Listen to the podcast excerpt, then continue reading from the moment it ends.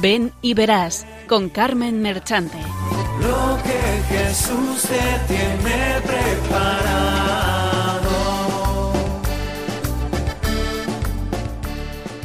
Benditos y alabados sean siempre los santísimos corazones de Jesús y de María.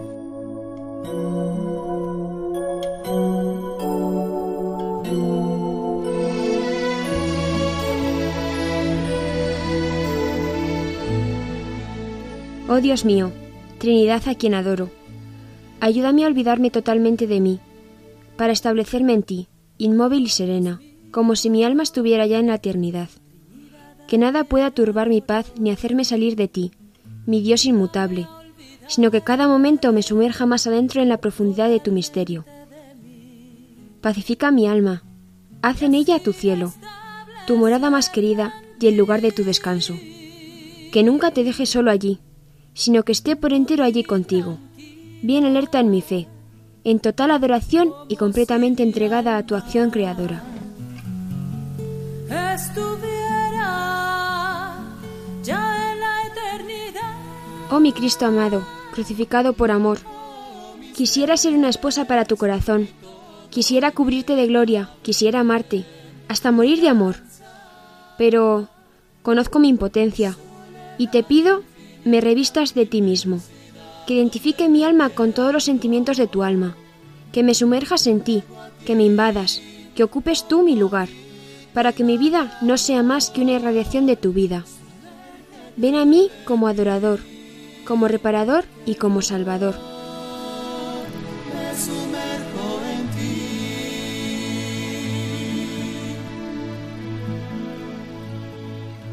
Oh Verbo eterno, palabra de mi Dios, quiero pasar mi vida escuchándote, quiero ser todo oídos a tus enseñanzas, para aprenderlo todo de ti, y luego, en medio de todas las noches, de todos los vacíos y de toda mi ineptitud, quiero vivir con los ojos siempre clavados en ti, y permanecer bajo tu inmensa luz.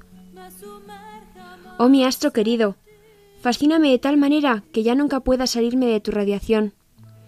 Oh fuego devorador, espíritu de amor, ven a mí, para que se produzca en mi alma una especie de encarnación del Verbo, que yo sea para Él una humanidad suplementaria en la que Él pueda renovar todo su misterio.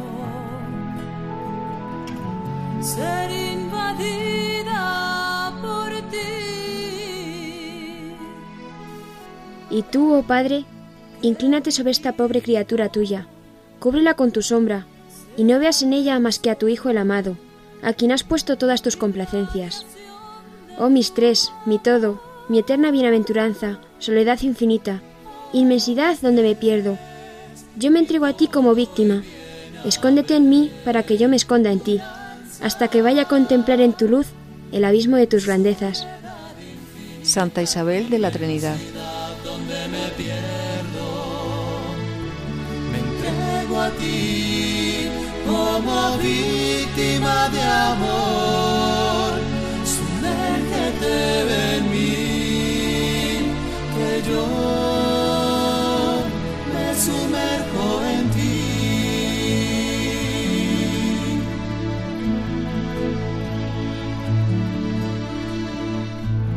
fuego abrasador,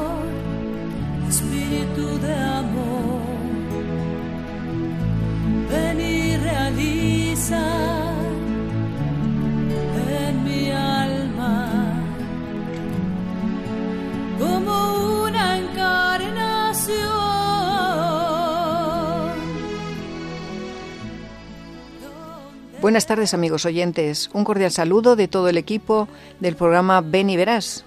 Un día más, desde Cuenca y de las manos de María, nos alegra acompañarles un rato en este mes dedicado a nuestros difuntos. A ello les ofrecemos el programa, y especialmente a Feli, una gran asidua oyente de nuestro programa, adoradora ejemplar de la Capilla de Adoración Perpetua de Cuenca, muy querida por todos, y que la Virgen se la llevó al cielo la víspera de Todos los Santos.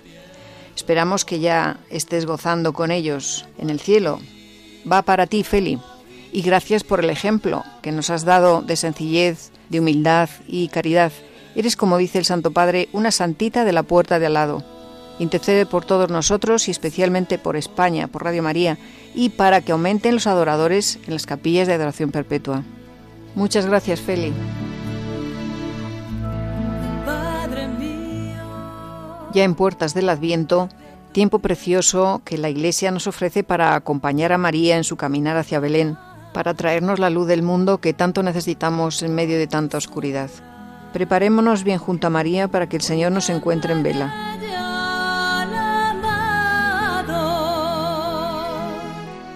Hoy les presentamos una vocación contemplativa, como es la Carmelita Descalza, a la que perteneció Santa Isabel de la Trinidad, santa que se distinguió por vivir muy profundamente la inhabitación de Dios en su alma, y a ello nos invita a todos.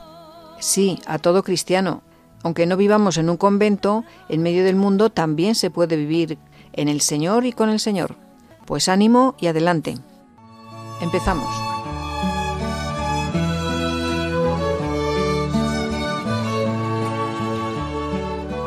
Les acompañan la que les habla Adriana Domingo, Patricio Gómez y Carmen Merchante, conductora del programa.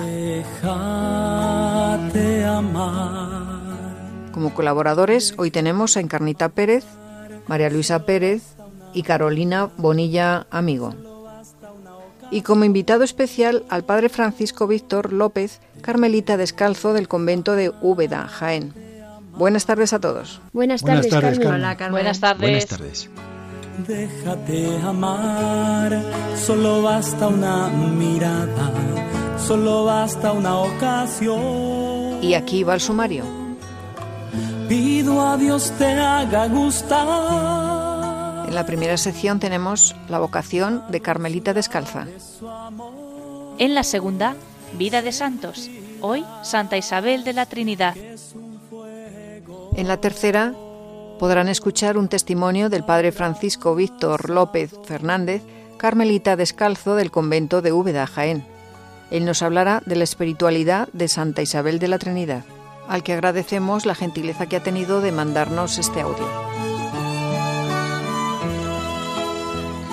Y como siempre, reflexionaremos y oraremos al final por las vocaciones y para que sepamos vivir la intimidad con Dios en nuestra alma.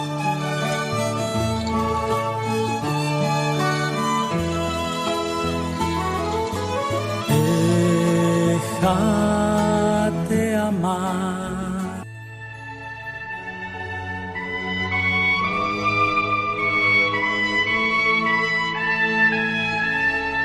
Doctrina.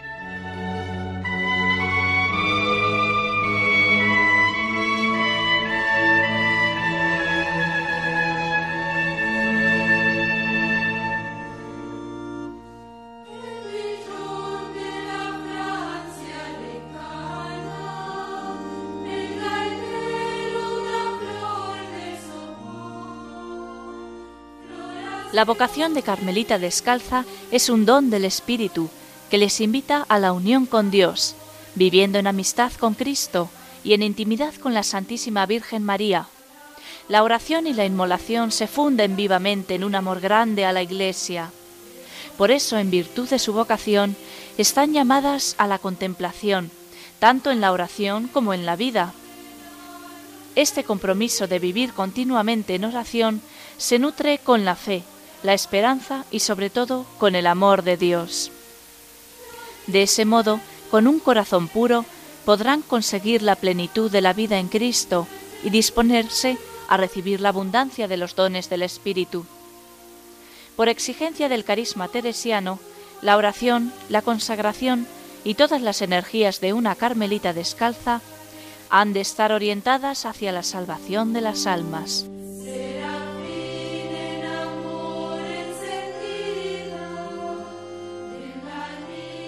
La vocación y misión de la Carmelita Descalza es la oración de la Iglesia y por la Iglesia. Era tal el amor que sentía por la Iglesia Santa Teresa de Jesús que sus últimas palabras antes de morir fueron, Al fin muero, hija de la Iglesia.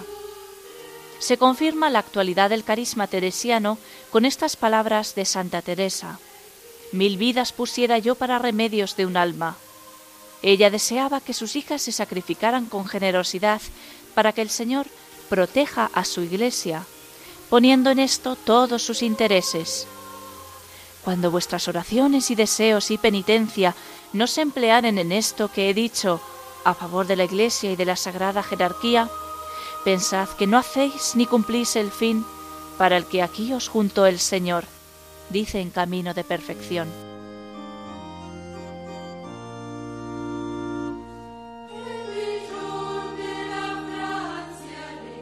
La Carmelita descalza se ofrece a sí misma al buen Dios, siguiendo el ejemplo de su esposo Cristo. Por donde tú fueres, he de ir yo. Por donde tú pasaste, he de pasar yo. Renunciando a todas las cosas por conquistar el amor del amado, vive en el silencio, escondida, ofreciendo sus oraciones y sacrificios por las necesidades de la Iglesia y la salvación de las almas, uniendo todo su día al divino mártir. Pero no por esto está triste, al contrario, vive con paz y alegría porque no vive atada a nada de la tierra. Su único anhelo es la gloria de Dios.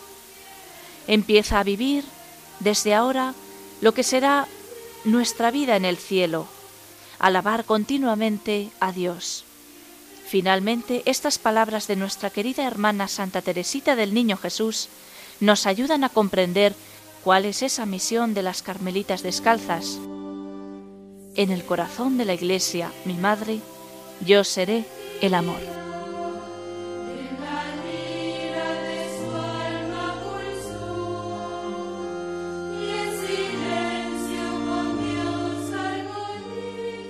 Santa Isabel nos dice, Vivamos con Dios como con un amigo.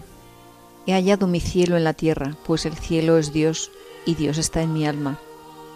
El contemplativo es un ser que vive bajo el resplandor de la faz de Cristo, que penetra en el mismo Dios impulsado no por la luz que proyecta el pensamiento humano, sino por la claridad que produce la palabra del Verbo encarnado. Creo que si Él me ha amado tan apasionadamente y me ha hecho tantos favores, es por verme tan débil. Mi ideal consiste en ser la alabanza de su gloria. ¿Qué importa estar en el cielo o en la tierra? Vivamos en el amor para glorificar al amor. Cuanto más cerca se vive de Dios, más se ama. Las almas penetran en Dios mediante la fe viva y allí implicadas y en paz, Él las conduce por encima de las cosas y gustos sensibles hasta la tiniebla sagrada quedando transformadas en imagen de Dios. Esas almas viven, según la expresión de San Juan, en sociedad. Juan 1.3. Con las tres personas divinas, con las tres personas adorables, en comunión de vida. En esto consiste la vida contemplativa. Es una contemplación que conduce a la posesión. Ahora bien, esta posesión simple es la vida eterna, disfrutada en el abismo sin fondo. Es allí donde por encima de la razón nos espera el profundo reposo de la inmutabilidad divina. Las rejas no existirán nunca para nuestros corazones. En el Carmelo el corazón se dilata y su amor es aún más intenso. Mirad, en el Carmelo el corazón se dilata y sabe amar mejor. Para vencer el orgullo, matarlo de hambre. Mira, el orgullo es amor propio. Pues bien, el amor de Dios debe ser tan fuerte que anule por completo nuestro amor propio. Por eso realizo las cosas con alegría divina. Que barra, trabaje o haga oración, todo me resulta encantador y delicioso, porque descubro a mi divino Maestro en todas las partes. Hasta aquí sus palabras.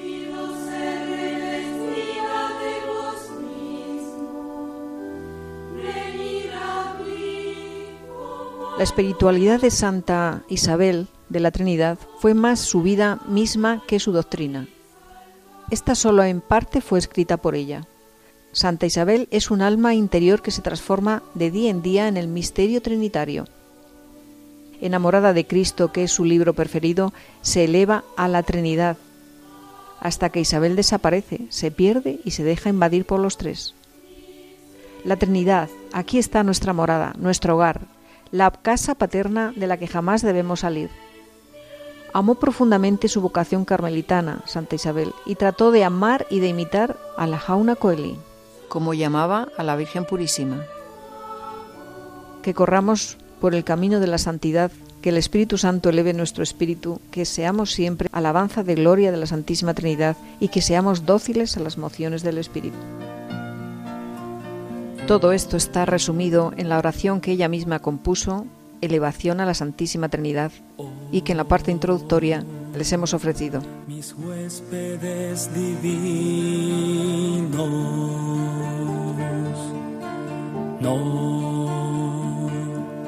no, deseo otra cosa que vivir su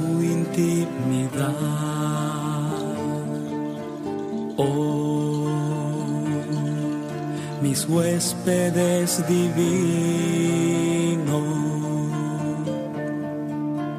no, no deseo otra cosa que vivir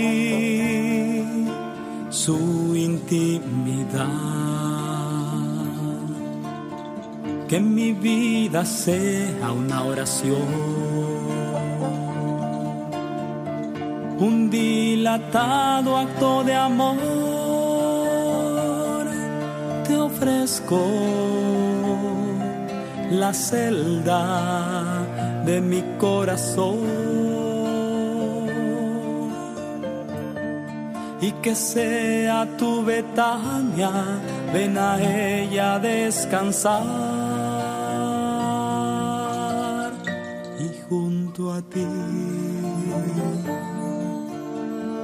De corazón a corazón, y que sea tu Betania, ven a ella descansar.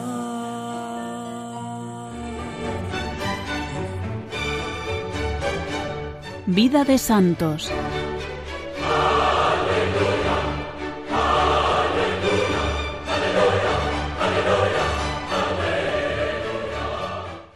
Están sintonizando Radio María en el programa Ven y Verás. Con ustedes, un resumen de la vida de Santa Isabel de la Trinidad.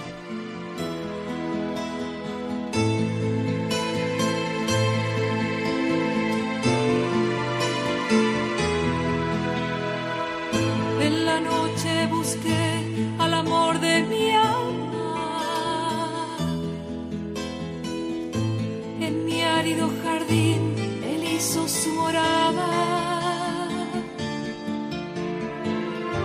Con perlas de rocío cubrió en mi cabeza. Mi alma está bella, mi bien amado llega. Isabel Catet nació el 18 de julio de 1880 cerca de Bourges, Francia. Tres años después nacerá su hermana Margarita. En 1887 fallecen su abuelo y su padre y quedan las dos niñas al cuidado de su madre, una mujer muy enérgica y recta. La pequeña Isabel también tiene un carácter muy marcado. Sus rabietas infantiles eran temibles, pero también desde muy temprana edad trata de vencer su temperamento. Al morir el padre, cambian de domicilio cerca de las Carmelitas Descalzas de Dijon. El sonido de las campanas del convento y la huerta de las Morjas ejercerán una gran atracción sobre Isabel. El día de su primera comunión, 19 de abril de 1891, es fundamental para ella. Siente que Jesús la ha llenado. Esa tarde va de visita por primera vez al Carmelo y la priora le explica el significado de su nombre hebreo. Isabel es la casa de Dios. Esto impacta profundamente a la niña, que comprende la hondura de esas palabras. Desde entonces se propone ser morada de Dios en su vida, con más oración, controlando su temperamento, olvidándose de sí misma. A pesar de su viva inteligencia, la joven Isabel recibe una cultura general deficiente, pero está muy dotada para la música y gana un primer premio de piano a los 13 años. Tiene un alma sensible a la música y la naturaleza, hermosuras que le refieren siempre a Dios, en las que ve reflejada la armonía del Creador. Isabel desea ser carmelita, pero su madre se lo prohíbe hasta los 21 años. Leyendo a Santa Teresa, siente una gran sintonía. Comprende que la contemplación es dejarse obrar por Dios, que la mortificación ha de ser interior y que la amistad es una actitud de anteponer tus intereses a los de la otra persona. También le ayudó mucho la lectura de la historia de un alma, donde la joven Teresa de Lisieux, recién fallecida, la impulsó en el camino de la confianza en Dios bien amado atisba la ventana. El fruto está maduro, mi alma está presta. Espero su llamado pidiéndome abrir. Arrulla la paloma, mi bien amado llega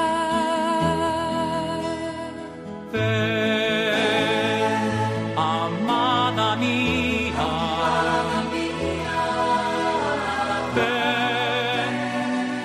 A mi jardín. El invierno ya pasó.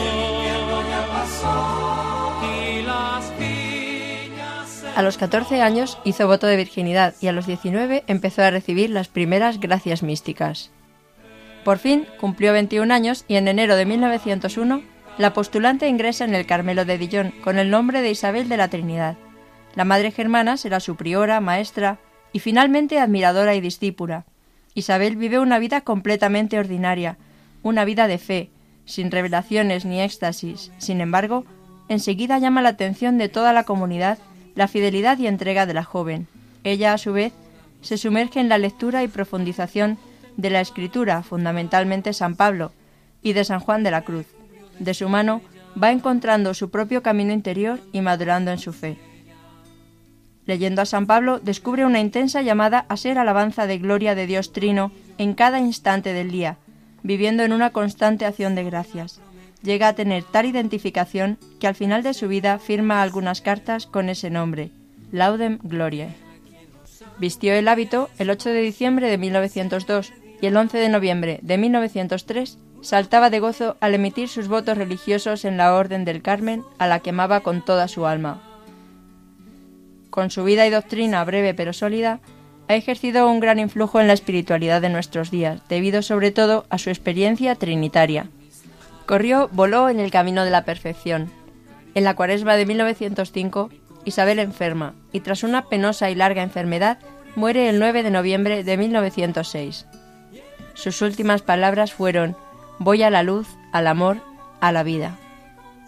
Su vida y escritos tuvieron una difusión sorprendente. Estos son sus diarios, las cartas, sus poemas, reflejo de su alma, pero de poca calidad literaria, unas oraciones entre las que es célebre su elevación a la Santísima Trinidad y los siguientes escritos, El cielo en la fe, que anima a vivir el cielo en la tierra adorando a Dios en fe y amor, a su hermana Guita, casada y madre, grandeza de nuestra vocación, últimos ejercicios y déjate amar, dedicado a su priora.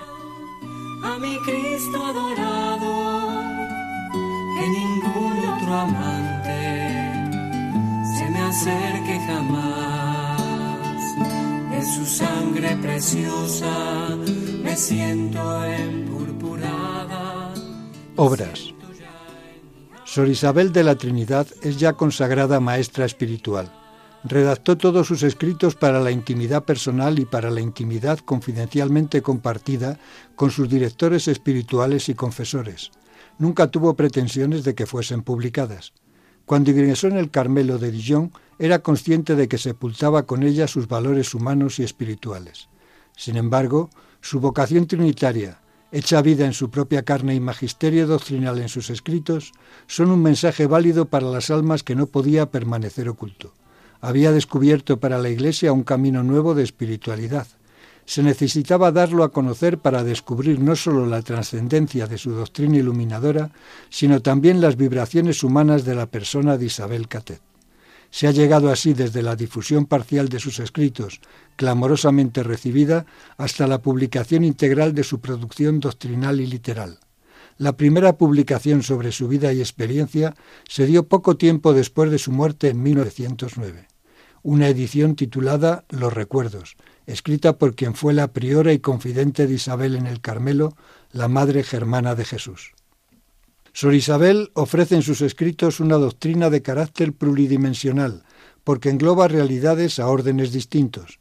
Su vocación trinitaria presupone una personalidad humana bien definida, se hace realidad en una experiencia religiosa, se formula en una doctrina teológica y se transforma en mensaje espiritual dirigido a las almas, siendo útil no sólo en la vida religiosa, sino también para toda la Iglesia. Sus obras no son tan extensas como las de Teresa de Jesús o su contemporánea Teresa de Lisieux. Sin embargo, encierra en sus escritos una riqueza doctrinal y espiritual digna de un alma embebida de Dios, de una alabanza de gloria, como ella describía a sí misma su vocación. Es sin duda alguna su elevación a la Santísima Trinidad el escrito más difundido y más conocido de Sor Isabel, una oración escrita el 21 de noviembre de 1904, después de una mañana de ejercicios espirituales de la comunidad de Carmelitas de Dijon. Sus obras completas las conforman Excursiones al Jura, una pequeña libreta en donde anotó a detalle sus experiencias en los viajes que acostumbraba hacer junto a su madre y su hermana.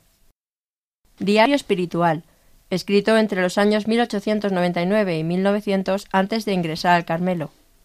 El cielo en la fe, escrito en forma de ejercicio espiritual, dirigido a su hermana, en el que detalla experiencias y vivencias personales en relación con ser alabanza de gloria de la Santísima Trinidad.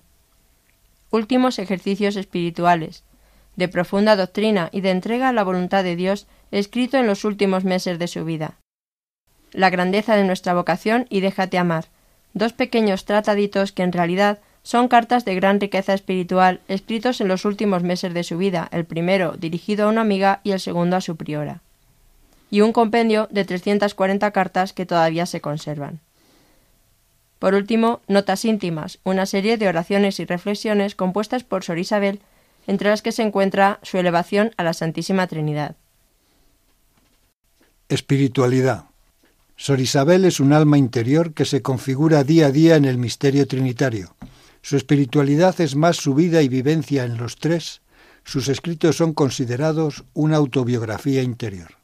El silencio, la soledad y la oración contemplativa son los pilares que la disponen a ser dócil a la voluntad divina. Enamorada de Cristo, se eleva a la Trinidad hasta que Isabel desaparece, se pierde y se deja invadir por los tres. Su vivencia la enriquece con la lectura de las epístolas de San Pablo, a quien llamará su Padre Espiritual. Sor Isabel vive su vocación trinitaria partiendo de la imagen divina que el hombre posee por ser criatura racional de Dios. Desde su perspectiva de alabanza de gloria, comprende mejor la grandeza de ser una imagen creada de la Trinidad increada. Por eso escribe llena de entusiasmo. La Santísima Trinidad nos ha creado a su imagen. La forma del alma es Dios que debe imprimirse en ella como el sello en la cera, como la etiqueta en su objeto. Ahí es cuando reconoce que toda su dignidad de criatura consiste en ser una copia, una reproducción de la idea ejemplar que Dios tuvo de ella eternamente en el Verbo. La Trinidad, he aquí nuestra morada, nuestro hogar, la casa paterna de donde nunca debimos irnos. Me parece que he encontrado mi cielo en la tierra, pues el cielo es Dios y Dios está en mi alma. El día en que comprendí esto, todo se iluminó en mi interior. La Trinidad es el vértice de la espiritualidad de Sor Isabel, y para ella Cristo es el camino que conduce a esa meta. Cristo es la primera alabanza de gloria, por ser la imagen perfecta del Padre. Por lo tanto, quien desee desempeñar esa misión, necesita configurarse con Él a través de un proceso de cristificación, este proceso supone una ascesis de renuncias y negaciones personales, hasta lograr asemejarse a Cristo en la línea del ser y del obrar. Mi esposo quiere que yo sea para él una humanidad adicional, en la cual él pueda seguir sufriendo para gloria del Padre y para ayudar a la Iglesia. Creer que un ser que se llama el amor habita en nosotros en todo instante del día y de la noche, y que nos pide que vivamos en sociedad con él, he aquí os lo confío lo que ha hecho de mi vida un cielo anticipado. Su espiritualidad trinitaria también tiene una dimensión mariana, una espiritualidad que contempla a María como modelo de nuestra configuración con Cristo y como una auténtica alabanza de gloria. María orienta a las almas a conseguir esa configuración con Cristo, porque ella es pura transparencia de Cristo.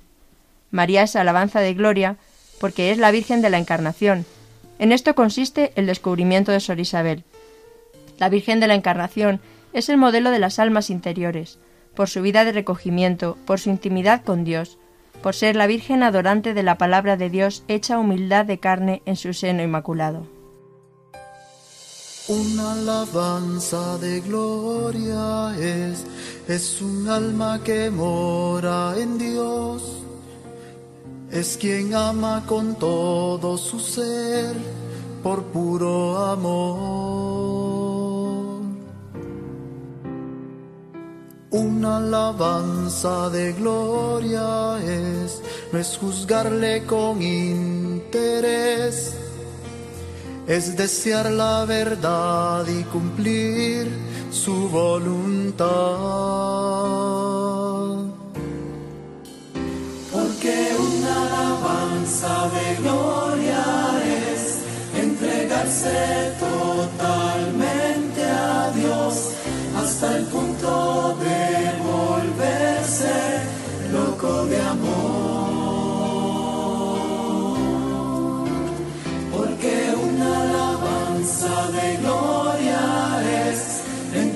entregarse totalmente a Dios hasta el punto de volverse loco de amor.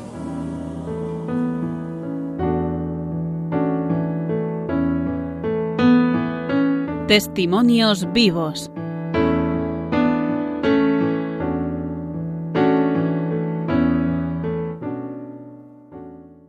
Le recordamos que estamos en Radio María, en el programa Ven y Verás.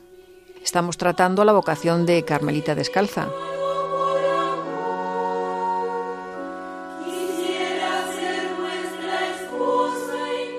Tenemos el gusto de ofrecerles un testimonio del padre Francisco Víctor López, Carmelita Descalzo de Úbeda, aunque él, bueno, él se va a presentar, al que agradecemos la gentileza que ha tenido accediendo a nuestra petición de mandarnos un audio sobre la espiritualidad de Santa Isabel de la Trinidad.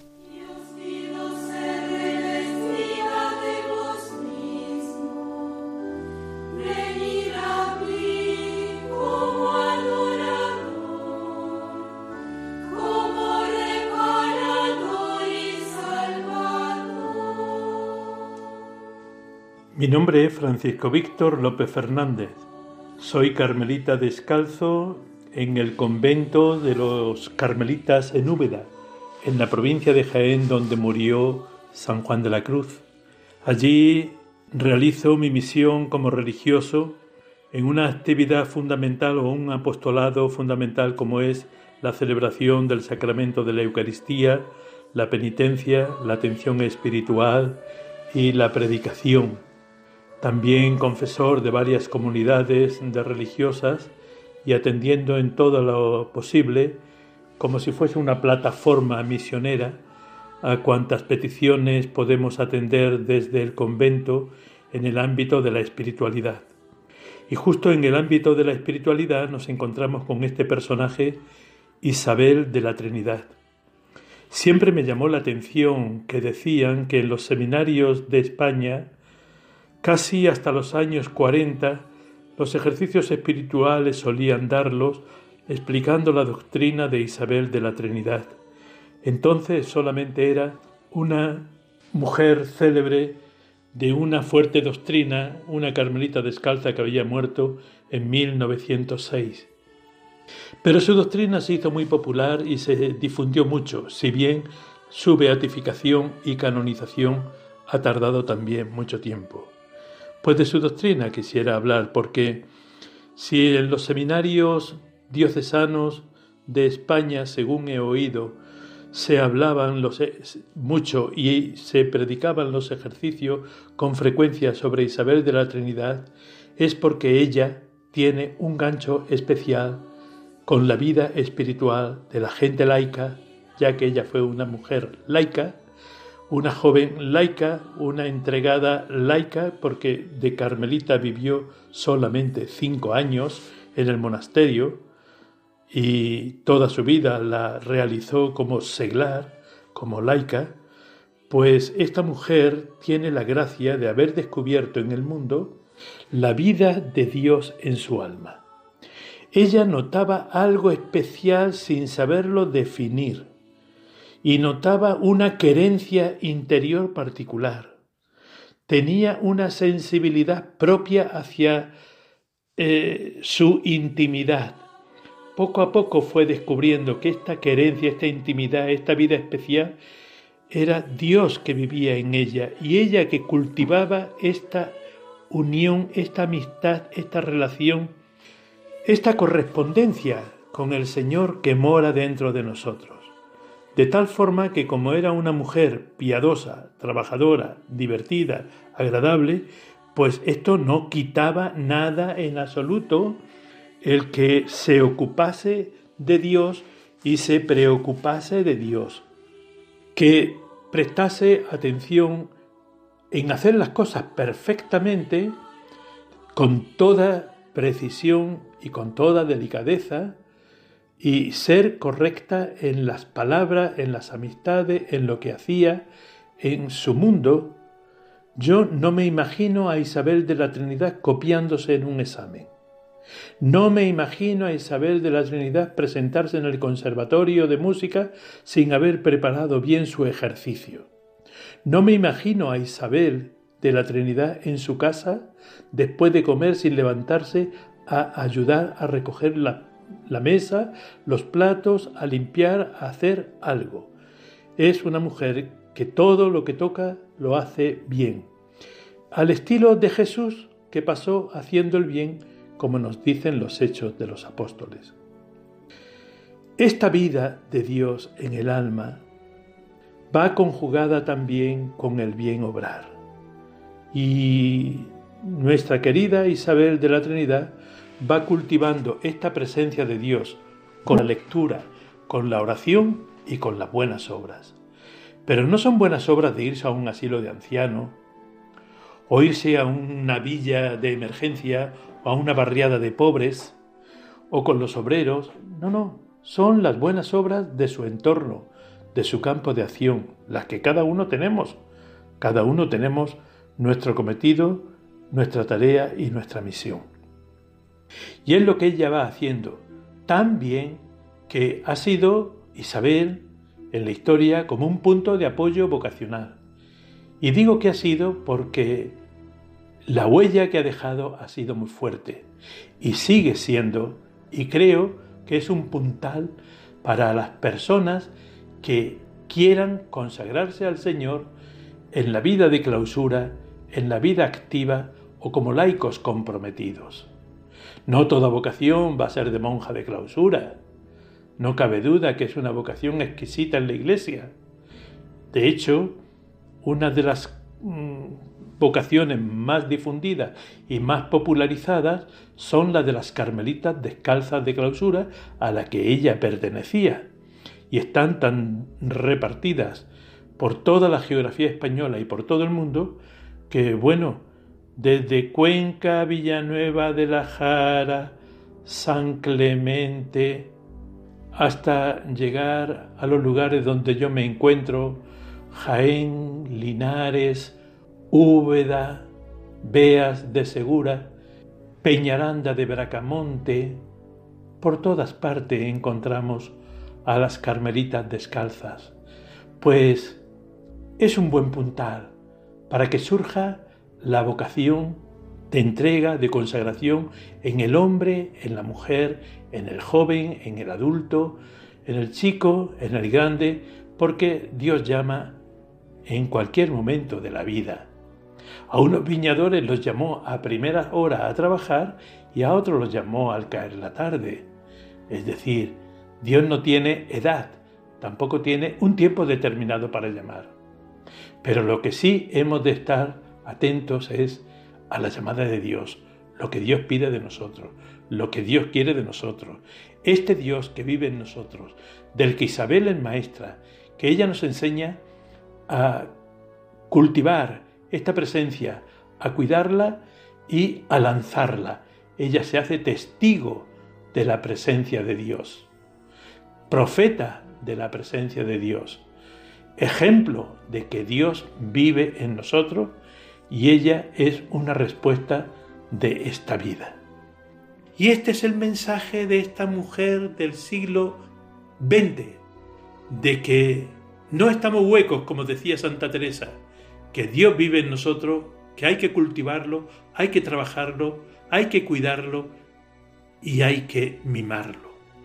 Isabel, además de la presencia de Dios, se dio cuenta de que ella había nacido para el cielo y que en el cielo lo único que tiene que hacer es alabar y glorificar al Señor. Entonces dice lo que voy a hacer allí porque no comienzo ya a hacerlo aquí. le pide, comienza a firmar sus cartas, en vez de con el nombre suyo, Isabel de la Trinidad, con el nombre paulino de Lauden Glorie, alabanza de gloria. Y comienza a orientar a la madre priora, a su hermana Margarita y a personas cercanas a que se conviertan en alabanza de gloria. Y dice, ser alabanza de gloria es ser todo para el Señor. No mirar nada para sí, sino todo para Él. En esta presencia de Dios, en esta alabanza de gloria, en este vivir con Cristo crucificado, Isabel se va entregando por completo a Dios hasta que expira. Una vez que murió, a lo largo del tiempo se produjo un milagro en un fraile cisterciense, se produjo a la vez la beatificación. Después, en una profesora belga del Colegio de los Maristas, se produjo también un nuevo milagro en el año 2002 y finalmente el Papa Francisco la pudo canonizar el 16 de octubre del año 2016. Sobre Isabel hay muchas cosas escritas. Sus últimos ejercicios espirituales, sus apuntes, sus oraciones y la elevación de la Santísima Trinidad, el escrito que apareció dos meses después de muerta, que es una cosa grandiosa y que es una oración sublime que os invito a que la busquéis en Internet. Elevación a la Santísima Trinidad. Es una oración preciosa Hoy Isabel es profeta de nuestro tiempo, profeta de la presencia de Dios. Os dejo con esta reflexión sobre Isabel de la Trinidad y sobre la vocación y cómo ella nos puede ayudar mucho a cultivar en el jardín de nuestra alma a Dios nuestro Señor, que vive en nosotros, y hacer que viva, que no se vaya, que esté con nosotros, a cuidarlo, a cuidarlo con obras de amor. Muy buenas y hasta otro momento. Reiteramos nuestro agradecimiento al Padre Francisco Víctor López, Carmelita Descalzo de Úbeda, Jaén. Muchas gracias y que Dios se lo pague.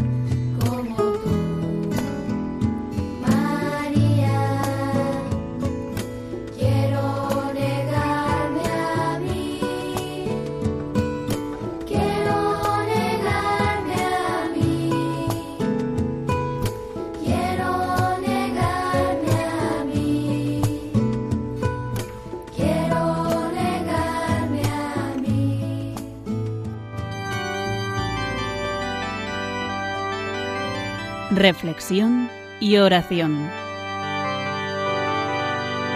Rendido a tus pies, oh Jesús mío, te pido humildemente vivir para amarte, serte fiel.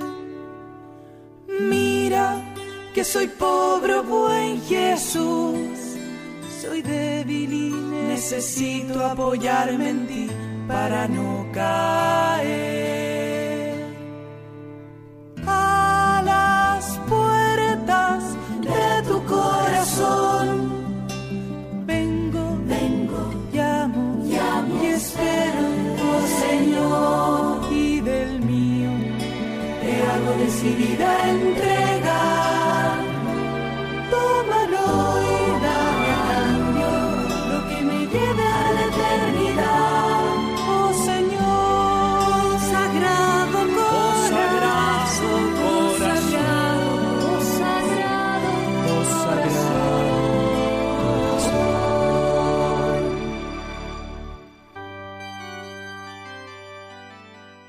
Seguimos en Radio María y ya llegando al final del programa Ven y Verás, invitándoles a que se unan con nosotros en la oración por las vocaciones y para que sepamos vivir todos esa inhabitación de Dios en el alma que nos propone Santa Isabel, siendo auténticos templos de la Santísima Trinidad.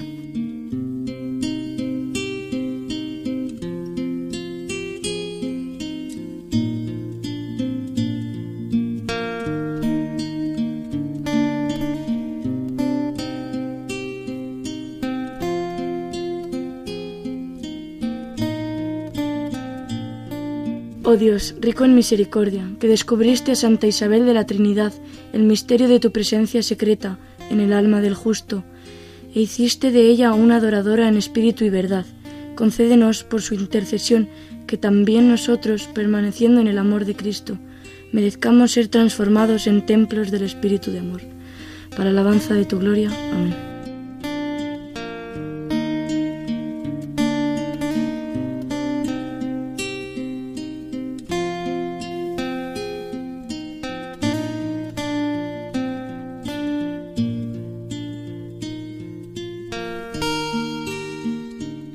Envía, Señor, obreros a tu mies que esperan en todo el mundo a tus apóstoles y sacerdotes, los misioneros heroicos, a las religiosas amables e incansables. Enciende los corazones de los jóvenes la chispa de la vocación. Haz que las familias cristianas quieran distinguirse en dar a tu iglesia los cooperadores del mañana. Así sea.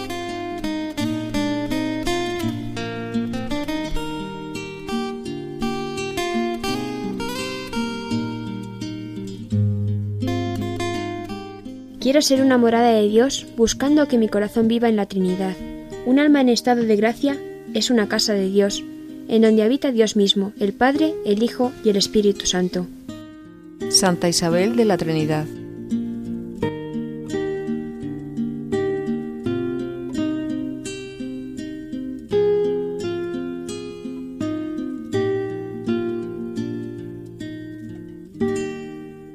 Ya nos despedimos, amigos oyentes. Este equipo que desde Cuenca les ha ofrecido el programa Ven y Verás, hoy con la vocación de Carmelita Descalza, con una hija predilecta del Carmelo, Santa Isabel de la Trinidad, de quien ha dado su testimonio el padre Francisco Víctor López, Carmelita Descalzo de Úbeda Jaén, a quien agradecemos su gentileza. Gracias a todo el equipo y gracias a ustedes, los oyentes, por haber estado ahí. Ahora Adriana les recuerda cómo se pueden poner en contacto con nosotros. Nos gustaría que nos propusieran para tratar en el programa alguna vocación que tuvieran interés de conocer. Sí, Carmen, quería recordarles a nuestros oyentes que pueden ponerse en contacto con nosotros, como saben, a través del correo electrónico ven y verás 3 con número arroba radiomaria.es. Ven y verás 3 con número arroba radiomaria.es. Y también pueden descargar y escuchar, volver a escuchar este programa y también los anteriores a través del podcast de Radio María, accediendo a la web www.radiomaria.es, a la sección de podcast. Que sepamos vivir esa inhabitación de Dios en nuestra alma, como nos propone Santa Isabel, y hasta dentro de cuatro semanas, si Dios quiere, que sería el 18 de diciembre. Que tengan una buena entrada de Adviento acompañando a María caminando hacia Belén. Buenas tardes y que Dios les bendiga.